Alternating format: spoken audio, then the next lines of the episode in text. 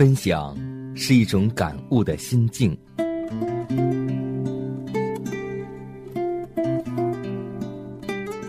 分享是一种生活的信念。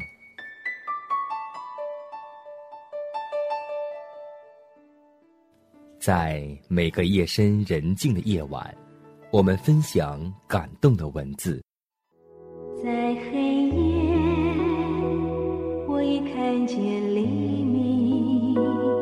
在每个紧张繁忙的白昼，我们分享奇异的恩典。奇异恩典，何等甘甜。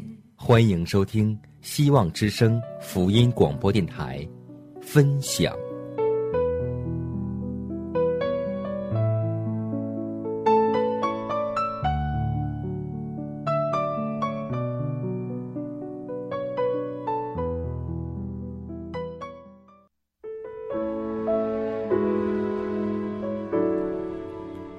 望之声，分享你的感动，分享你的声音，分享你的笔墨。大家好，这里是希望之声福音广播电台的节目，我是你的好朋友佳楠，依然在分享的节目当中等待着你的来到。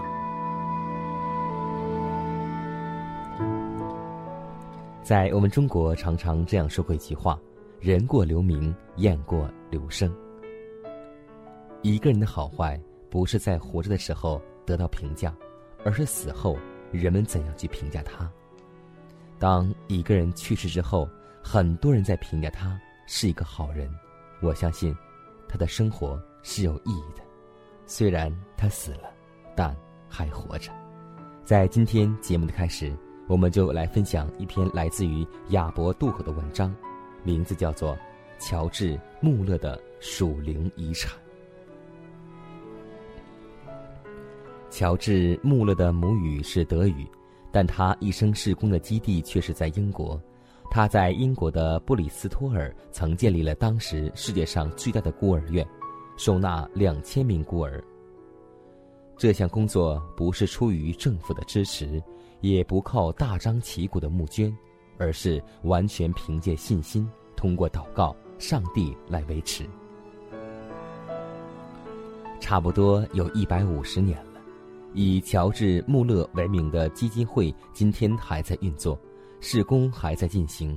他们继承穆勒的属灵遗产，不向任何单位、任何人募集资金，只把需要告诉上帝。穆勒即便按今天的标准看，也是寿高者。他活了九十三岁，在一八八六年八月，穆勒八十一岁高龄的时候，还亲自到中国的上海。汉口的南京讲道，不仅是到中国，穆勒晚年总共到四十二个国家布道。在一般人早已退休养老的年龄，上帝开始使用七八十岁的老穆勒，供应世界各地的信徒，行程超过二十万英里。有人说，穆勒的脸就是一篇讲道，穆勒的一生再次证明是一个真理。内在生命的深度决定事工的质量，也直接影响着个人属灵影响力的阔度和长度。里面决定外面。古希腊某作家也说过类似的话：内心世界的改变也会转而改变外在的现实世界。穆勒最大的属灵遗产就是他充满信心的持续不断的祷告。他说，至少有三万个祷告，当时或者当天就蒙应允。而在长时间不能垂听的祷告上，穆勒并不放弃。他曾三十六年为两个人的归主祷告，其中一个直到穆勒去世几年后才归信基督。穆勒在祷告上最重要的两条经验是：第一，祈求必须符合上帝的旨意；第二，一定不能靠自己的善行或品德来祈求，而是靠耶稣基督的圣名。铁磨铁磨出刃来，朋友相感也是如此。只有生命才会影响生命。穆勒七十二岁的时候出行北美，那时还没有飞机，他和夫人乘坐萨丁尼亚号轮船。途中由于大雾，轮船抛锚了。穆勒告诉船长说，他必须礼拜六下午到达魁北克。船长说不可能，反问穆勒知道雾有多么浓厚吗？穆勒的回答是不知道。我的眼睛不专注在雾的浓厚上，我只专注于掌管我生命一切的永活上帝身上。说完，穆勒跪下，简单的祷告。穆勒祷告完，船长正要祷告，穆勒告诉他不必了。穆勒说：“我认识我的上帝已经五十二年了，五十二年来从没有一天，我的主，我的上帝不垂听我的祷告。”起来，船长先生，打开门，你将发现雾已经散了。船长打开门，看见雾果然已经散了。后来有宣教士描述，萨丁尼亚号船长是他所知道的最虔诚的人之一。铁磨铁磨出刃来，属灵生命的锋利也需要磨。穆勒对船长正是如此。穆勒的属灵传承来自哈雷大学。哈雷大学是当时德国敬虔主义的大本营。当时宗教改革者们把亮光变成将死的教条时。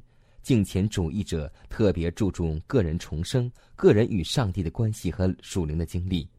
敬虔不是反制，更不是反对知识，而是强调在我们神圣的信仰中需要亲自品尝到上帝。正如大卫在诗篇当中说：“你们要尝尝主恩的滋味，便知道他是美善了。”另外，穆勒照顾孤儿的事工再次提醒我们。教会关爱贫穷、孤独、贫寒、落魄的人是本分，是上帝所悦纳的。孤儿院的一切需要都是靠祷告，由上帝亲自供应，就是明证。乔治·穆勒的属灵遗产值得继承，他的事工和事工方式值得今天的中国教会深思和学习。教会是光，要照在人群当中，也希望我们在死后。也能够把我们的属灵遗产留给后人。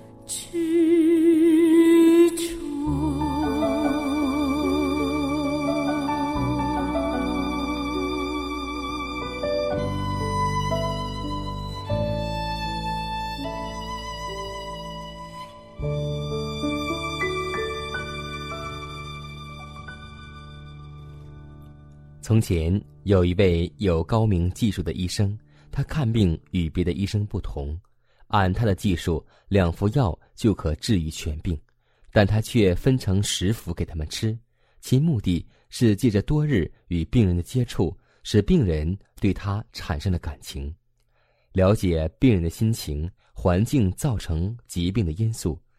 他不但给病人药吃，而且将病人的忧苦心情都除去了。造成病痛的因素都排除了，所以凡经他治愈的病人都和医生交了朋友，来往交谈，而且治愈后不会复发。救主对于投靠他的人也是如此，有时他不马上将你所急需要都赐给你，为要使你能够借多日长期的祈求交通，对他产生更深的感情。救主不但要治愈我们身体的疾病，更要治愈我们心中的罪病。所以，耶稣是一位最好的朋友，他更是一个最优秀的医生。圣经告诉我们说：“不要滥交朋友，但有一朋友比弟兄更亲密，那就是耶稣。”主，你是我最知心我最亲爱的伴侣，我的心在天天吹响着你，渴望见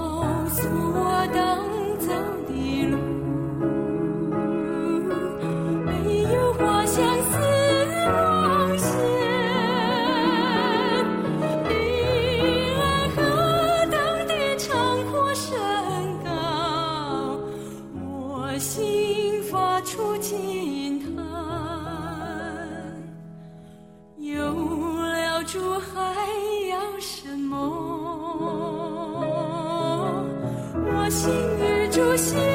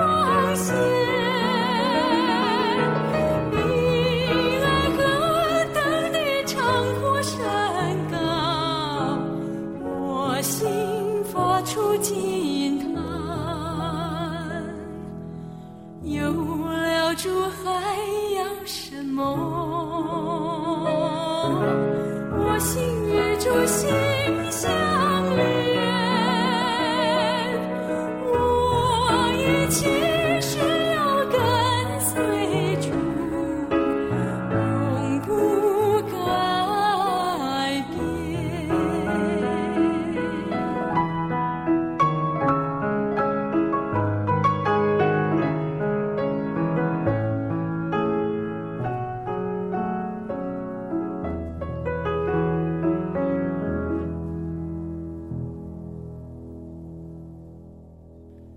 继续来分享一则小故事，在《吕氏春秋》当中有这样一个故事，说宋国有一个姓丁的人，家中无水井，需要专有一人出外担水。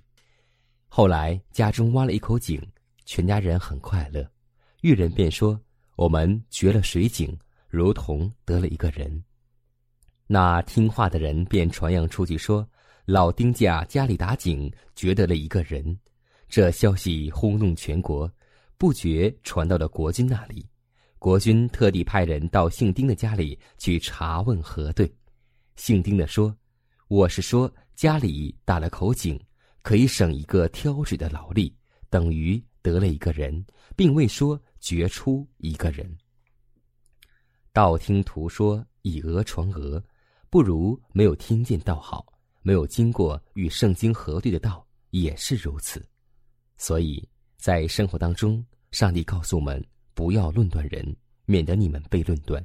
因为我们听过别人论的时候，也许他没有核实和查对，也许当我们再传的时候，我们更会走样。所以，如果你没有看见，你不必去说；即使你看见了，要把这话送给上帝，让上帝去改变它。希望我们每个人做一个不要。论断人的人，不要以讹传讹的人。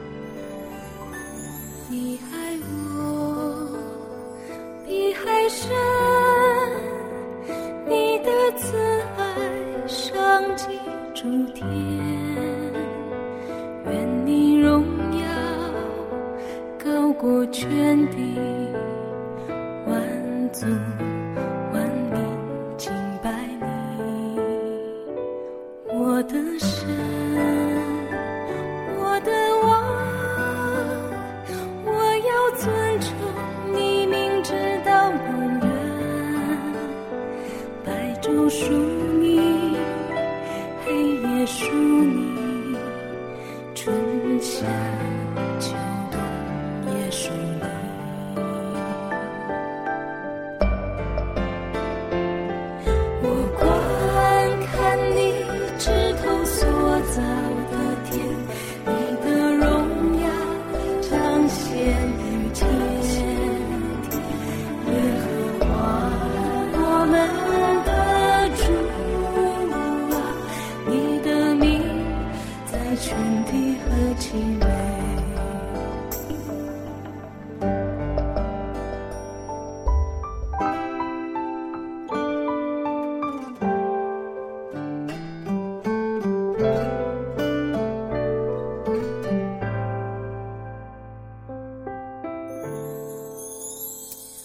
我的神，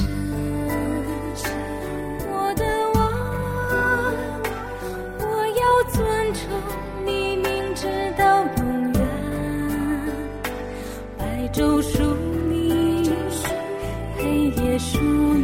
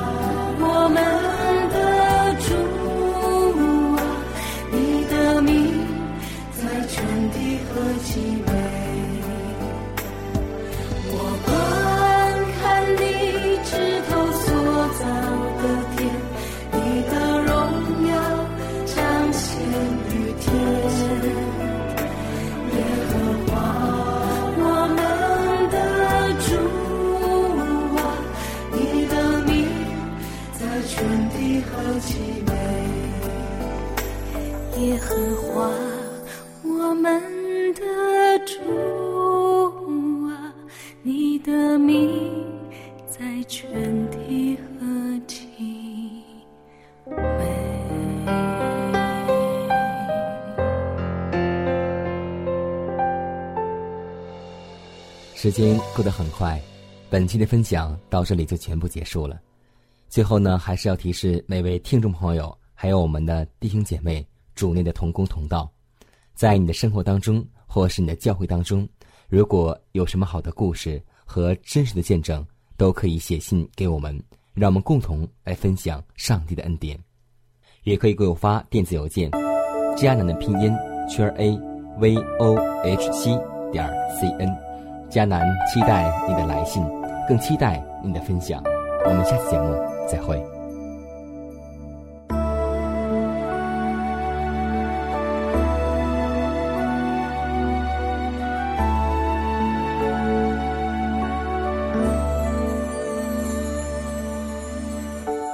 我献上我一切赞美，